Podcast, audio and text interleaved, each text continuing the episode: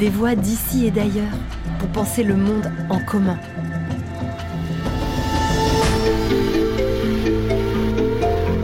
Un podcast original du campus de l'Agence française de développement, réalisé en partenariat avec les Ateliers de la Pensée et Agir pour le Vivant.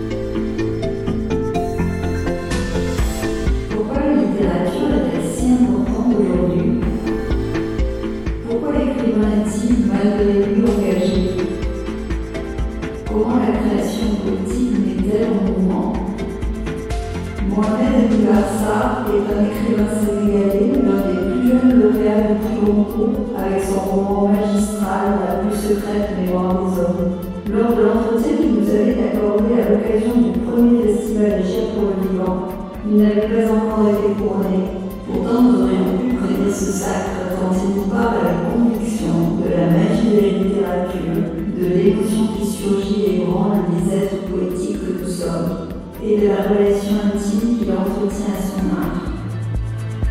Bonne écoute de ce beau moment. Bonjour Mohamed, c'est un grand plaisir d'échanger avec vous et je vous remercie très sincèrement pour ce moment. Euh, vous êtes connu comme un écrivain très prometteur qui n'a pas peur de mettre au cœur de son œuvre des enjeux de société qui dérangent. Alors on a tout particulièrement envie de vous poser la question, quel est pour vous le grand enjeu aujourd'hui? Alors, euh, c'est une question extrêmement difficile pour la simple raison que je ne pense pas qu'il y en ait un. Il y en a plusieurs, euh, mais qui se croisent, qui peuvent se croiser. Donc, disons que s'il y a un enjeu, c'est un enjeu qui, a des expressions très diverses et qui peut se décliner dans plusieurs euh, grandes questions, d'une certaine manière. La plus évidente, celle qui nous réunit d'ailleurs ici à Arles, c'est la question euh, écologique, donc la question du vivant, en tant qu'elle est une menace urgente, immédiate pour toute la planète. Euh, mais elle, se, elle trouve des points euh, de convergence assez évidents maintenant avec la question euh, du capitalisme dans, sa, dans son expression la plus sauvage, c'est-à-dire celle qui déshumanise le plus, qui exploite le plus, qui détruit et qui tue. Et puis, il y a la question également des actions. Comment faire? Ça, c'est une très vieille question, il est vrai. Et on ne sait pas toujours en réalité, je crois, que qu'on a beau savoir qu'il faut faire quelque chose, la réalité, c'est peut-être qu'on ne sait pas réellement comment s'y prendre, par quel bout euh, prendre les choses, comment mener des actions concertées qui prennent chaque problème à part et qui soient en même temps capables de, la, de les relier à d'autres euh, grandes questions. Donc, je n'identifie pas un seul problème, j'en vois euh, plusieurs. Tout ce qui m'intéresse le plus souvent, c'est de voir comment est-ce que les gens arrivent, en même temps qu'ils réfléchissent à leurs problèmes propres, à les articuler à d'autres problèmes. Donc, s'il faut en définir un, s'il faut le dire pour conclure sur cette question-là, je crois que le grand enjeu aujourd'hui de notre euh, planète, c'est d'arriver à articuler euh, toutes les luttes euh, que l'on a pour un, progrès, vraiment un réel progrès de toute la planète. On voit qu'il faut agir, on sait qu'il faut agir. Qu'est-ce qui freine le changement? Qu'est-ce qui le bloque? Alors, pour le dire très rapidement, je crois que la raison pour laquelle on n'arrive pas à agir aujourd'hui, c'est qu'il y a un dialogue s'est rompu entre les élites et les populations. Et dans élite, euh, j'inclus surtout des élites économiques, et même plus précisément des élites financières qui contrôlent à peu près tous les modèles aujourd'hui d'action. Il y a évidemment des alternatives euh, qui se créent, mais elles sont toujours dans des échelles trop petites, qui ont le mérite d'exister évidemment, mais qui n'arrivent peut-être pas à avoir l'adhésion euh, d'une partie un peu plus importante. Et j'ai vraiment l'impression que ce sont euh, les principaux les relais qui existaient entre les grands pouvoirs et les populations qui se sont érodés euh, au fil du temps et qu'aujourd'hui, ce dialogue-là s'est vraiment rompu. Et ce que cela crée, c'est que, évidemment, le dialogue s'est rompu sur le plan, disons, plus vertical, mais même sur le plan euh, à une échelle plus euh, horizontale. J'ai l'impression que les chaînes de solidarité entre les populations elles-mêmes qui sont oppressées le plus souvent, ou qui subissent tous ces pouvoirs économiques-là, se sont aussi euh, rompus et que chacun s'isole de plus en plus euh, dans sa manière de voir, de penser, de recevoir les informations, de les interpréter et parfois pour le, pour le pire. Donc j'ai vraiment l'impression que sur tous les plans, un dialogue s'est rompu, qui ne favorise pas évidemment les actions collectives dont on a besoin face à des problèmes collectifs. Pourriez-vous nous dire, vous, comment vous contribuez personnellement au changement? Alors, moi, je, suis écrivain, euh, donc c'est par la littérature. Euh, c'est une fois peut-être euh, dérisoire, mais j'estime que la littérature fait tout de même partie de ces relais-là dont je parlais, qui peuvent contribuer non seulement à réinjecter de la complexité dans les visions du monde, mais aussi à pousser les gens un peu plus euh, dans un engagement euh, profond sur des questions d'actualité, euh, des questions d'histoire, des questions de mémoire, parce que ce sont aussi beaucoup de conflits de mémoire aujourd'hui que l'on voit. Donc c'est vraiment par l'écriture et donc par la création de récits, d'imaginaires autres, parce que je crois que la façon dont le monde est représenté et peut-être la façon la plus efficace. Voilà. Je pense que fondamentalement, les êtres humains sont des êtres poétiques, c'est-à-dire que ce sont des, des créatures dont euh, la façon d'exister dans le monde est essentiellement euh, poétique et essentiellement structurée par des récits et des visions poétiques. Et c'est pour cela que euh, j'essaie de faire tout ce que je peux par l'écriture, par des romans qui interrogent l'actualité, euh, j'ai écrit trois romans sur des questions d'actualité, sur le terrorisme, sur la Sicile comme terre d'accueil ou de non-accueil, sur sa longue tradition d'hospitalité, mais aussi sur les questions d'oppression des minorités. Mon dernier roman était sur la question de, du discours qu'on peut avoir sur l'homosexualité au, Sénégal, par exemple.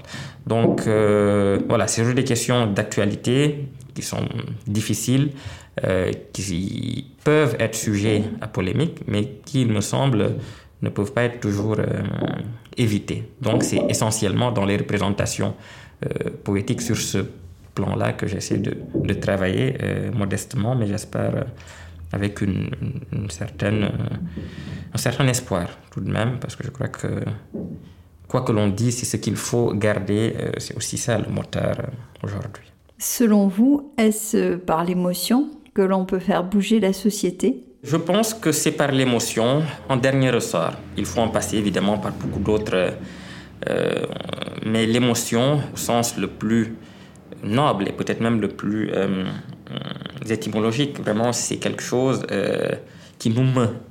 L'émotion, c'est ça, c'est quelque chose qui nous fait bouger, qui nous fait sortir de nous-mêmes. C'est ça mon verre, c'est vraiment quelque chose qui nous sort de nous-mêmes pour nous porter dans le monde, pour nous porter à la rencontre des autres, à la rencontre d'une altérité, et qui nous évite euh, une sorte de fidélité ossifiée euh, à nous-mêmes et à notre représentation fermée. Donc je mise sur l'émotion dans ce sens-là, ce qui nous sort de nous-mêmes et qui nous place dans le monde au carrefour de, tous les, euh, de toutes les humanités possibles. Est-ce que vous diriez qu'un écrivain est forcément engagé? Oui, de toute façon, il y a un moment où je, réfléchissais beaucoup à cette question de l'engagement et je crois que aujourd'hui, c'est presque naturel. Lorsque l'on écrit, il y a toujours un engagement quelque part, ne serait d'abord que dans l'écriture, mais l'écriture elle-même euh, véhicule toujours euh, une sorte d'engagement, porte toujours un engagement dont l'écrivain, en réalité, n'est pas toujours conscient ou comptable. Euh, je m'en suis rendu compte parce que à certains moments, des lecteurs ou des lectrices voyaient dans des textes que j'écrivais des choses que, je, que consciemment, en tout cas, je n'étais pas, je n'avais pas songé à, porter, mais ces personnes y ont vu, y ont lu ces choses-là, donc qui ont lu un engagement. Et hum, je crois que d'une certaine façon, euh, la question de l'engagement survient et surgit toujours au point de la rencontre vraiment d'un texte et euh, d'un lecteur ou d'une lectrice. Êtes-vous sensible euh, à la question de la décolonisation des imaginaires? C'est une question qui est très présente et j'y suis euh, sensible, évidemment.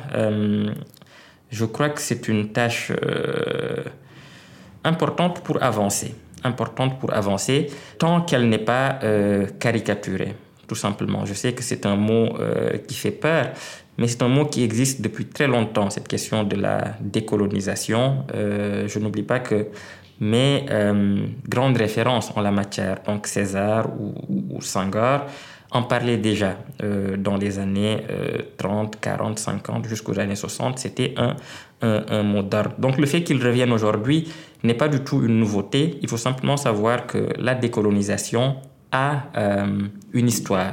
Il faut prendre le temps de lire cette histoire, ne pas en avoir peur et voir simplement ce que ça dit dans le fond et ne pas s'arrêter sur euh, des épouvantails qui sont euh, brandis souvent. Donc j'y suis sensible parce que je sais que c'est une question qui doit s'exercer partout. Lorsqu'on dit décolonisation, c'est décolonisation un peu partout, autant chez les anciennes puissances coloniales que chez les puissances qui ont été euh, colonisés, il y a un travail à faire sur soi et sur les relations euh, possibles. Donc c'est dans ce sens-là que c'est une question qui, qui, qui m'intéresse.